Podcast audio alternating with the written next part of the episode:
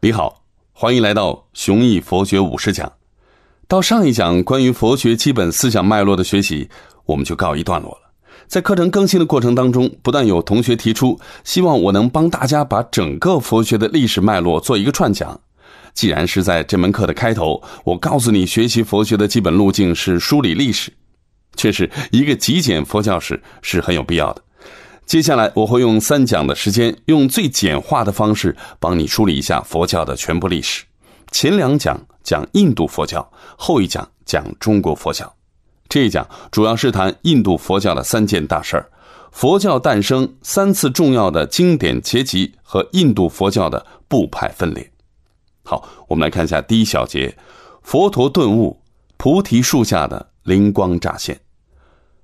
佛陀的生活时代大约在两千六百年前，中国的孔子、老子和古希腊的哲学家们也活跃在这个时间段里面。这个时间段因此被称为轴心时代。轴心时代的印度是个小国林立的地方，其中有一个氏家族建立的国家，地跨今天的印度和尼泊尔。国内有一位王子，或者是执政贵族家的公子，名叫乔达摩·悉达多。他有着美满的家庭、富足的生活、大好的前程。但他呢，偏偏觉得生活所带来的一切都是痛苦，于是跑家舍业，抛妻弃子，到当时印度的各大教派里认真学习和修行，渴望找到一条彻底摆脱痛苦的金光大道。可是他逐渐发现，一切教派都不能让自己满意，答案只能靠自己去寻找。他为此呢，静坐在菩提树下冥思苦想。终于在饥寒交迫、奄奄一息的时候，灵光乍现，悟出了宇宙人生的真谛。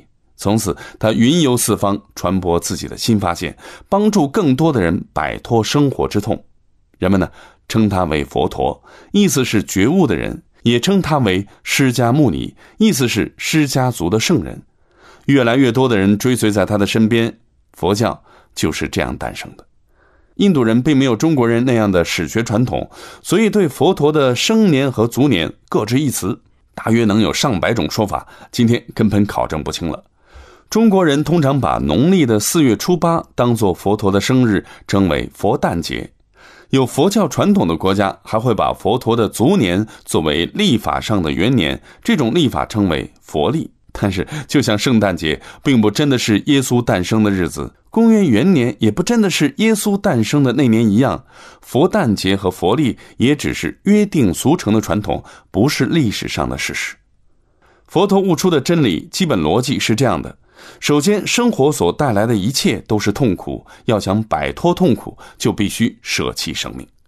但是在当时印度人的共识里，生命的本质就是六道轮回，今生的死亡就是来生的开始，生命是舍弃不掉的。所以，佛陀就从六道轮回的成因入手，发现业力是轮回的原动力。只要想办法终结业力，也就自然终结了轮回。要让业力终结，就相当于让因果律不再发生作用。当因果律的作用在一个人的身上彻底消失的时候，就意味着这个人解脱了、涅槃了，不再承受生活之苦了。学佛的目的就是追求这样一种。解脱或涅槃的状态，从此跳出轮回，离苦得乐。但是，一个人在涅槃之后到底是生是死，佛陀悬置不论。在常规的理解里，那是一种只有幸福喜乐而没有丝毫痛苦的生存状态，处于六道轮回之外，奇妙而无法描述。在佛陀传道的日子里，佛教还只是印度五花八门的宗教当中很不起眼的一支。当时占统治地位的是婆罗门教，高高在上的祭司们煞费苦心的用教义的神话维系种姓制度，所以佛教的平等观很能在低级种姓里吸引信徒。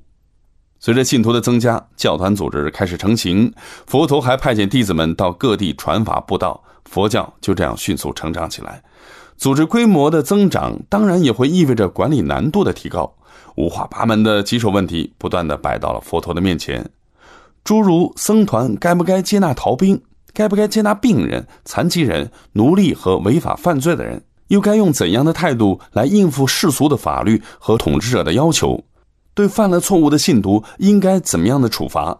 当戒律制定出来以后，对那些狡猾的规避了戒律字眼的违规者应该怎样处罚？这些琐碎的事情在今天常常被人忽视，但比起高大上的佛法，正是这些琐事一步步推动着僧团组织的成型和扩张，使佛教在几十年间成长为一个高度组织化的修行团体，而不是一个松散的哲学流派。佛陀在晚年带领弟子们周游在印度各地，随处说法。他的身体状况越来越差，居士那城成为他人生旅途的终点。在城市附近的一座树林里面，佛陀躺在两棵梭罗树的中间，向右边侧卧，左脚叠放在右脚上，向弟子们讲说最后的教导。今天你看到的各种卧佛的雕像，有不少都是在表现这个场景的。从世俗的角度来说，这就是佛陀生命的最后一天，享年大约八十岁。从佛教的角度来说，佛陀从这一天进入无余涅槃，彻底脱离了轮回苦海。佛陀的遗体按照印度的习俗，也根据佛陀的遗嘱得到火葬。火化之后的骨灰，也就是被后人越传越神的舍利。好，我们看一下第二小节：三次结集，佛学经典初具规模。在失去了人间领袖之后，如何确保佛法的纯洁性，变成了一个迫在眉睫的问题。于是，就在佛陀涅槃的当年，僧团推选出五百名品学兼优的学霸，也就是我们熟知的五百罗汉，共同整理佛陀的遗教和僧团的戒律。五百罗汉在王舍城集会，由大迦叶主持，阿难背诵佛陀的教导，由波离背诵戒律，由大家共同上定。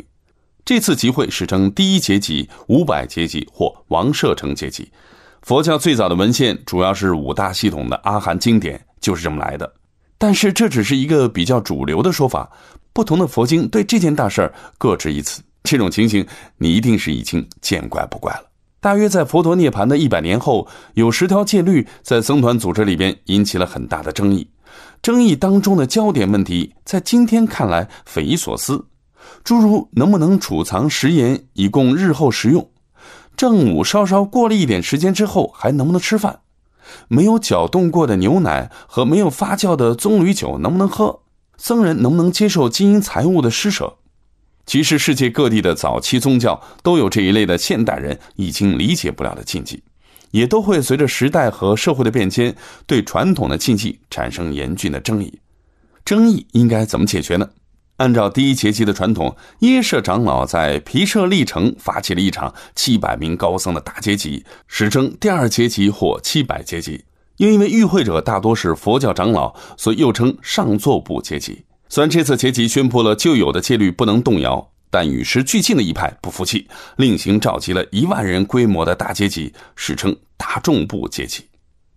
好，我们看一下第三小节：部派分裂，传统派和创新派。分道扬镳，上座部结集和大众部结集之间到底相隔了多久？我们很难确定。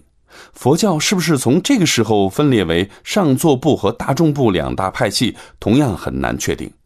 比较可以确定的是，不久之后出现了著名的大天武士，僧团的内部分歧终于无法调和，大众部正式独立，这是佛教的第一次大分裂。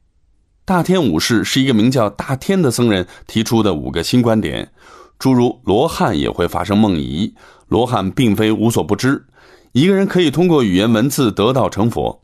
这些观点看上去要比引发第二阶级的那十条戒律更有哲学趣味。罗汉是否梦遗的问题，是大天武士当中最深刻也最无法调和的问题。从它可以引发出来一个更加耐人寻味的问题，那就是修成正果的人到底会呈现出一种什么样的生活状态？具体来讲，除了梦遗之外，是不是还有吃喝拉撒？如果再追问一步的话，佛陀本人也有梦遗和吃喝拉撒吗？部派分裂之后，上座部比较坚守传统。虽然他们无法容忍罗汉会有梦遗的可能，但他们并没有把佛陀拔高到超越于其他罗汉之上的地位，或者说，并没有把佛陀神化。而在大众部看来，罗汉既然还有梦遗的现象存在，就说明罗汉成果还不圆满。那么，佛陀的修为应该远在罗汉之上。但也许不是人，而是超人，是与生俱来的佛。大众部就这样开始不断把佛陀神化，让佛陀生来呢就只有吃喝而没有拉撒，有功能完善的性器官却完全没有性欲。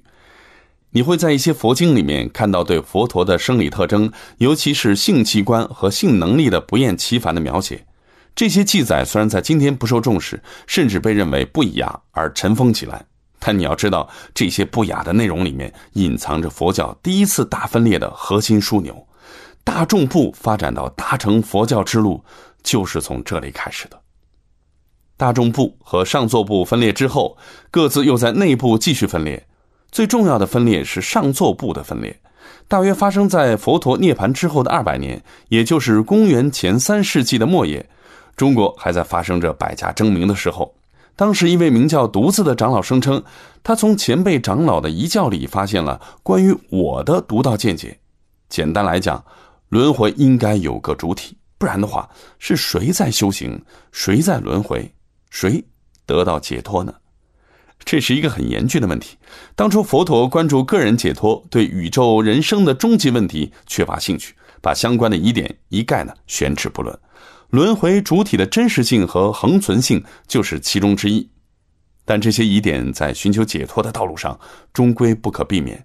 所以在佛陀圆寂之后，信徒们在这些问题上各执己见，催化了派系分裂。独自长老的出现。终于把无我概念的两难性明明白白的摆在了大家的面前。既然失去了佛陀这位权威的领袖，问题就再也不能被回避了。表态的结果，支持独自长老的一方独立成为独自部，和原有的上座部分庭抗礼。但问题还是没有能够争得清楚。至于大众部，他们并没有隔岸观火的闲情逸致，因为他们也在忙着争论，在争论当中分化出了一说部和基印部。在佛教发生部派分裂的过程当中，印度的政局却在从分裂走向统一。著名的阿育王通过南征北战，几乎统一了整个印度。阿育王在后半生重信佛教，用政治力量强行推广佛教，奠定了佛教的国教地位。但难题是，成为国教的佛教是哪一派佛教呢？下一讲我们继续梳理印度佛教的后续发展。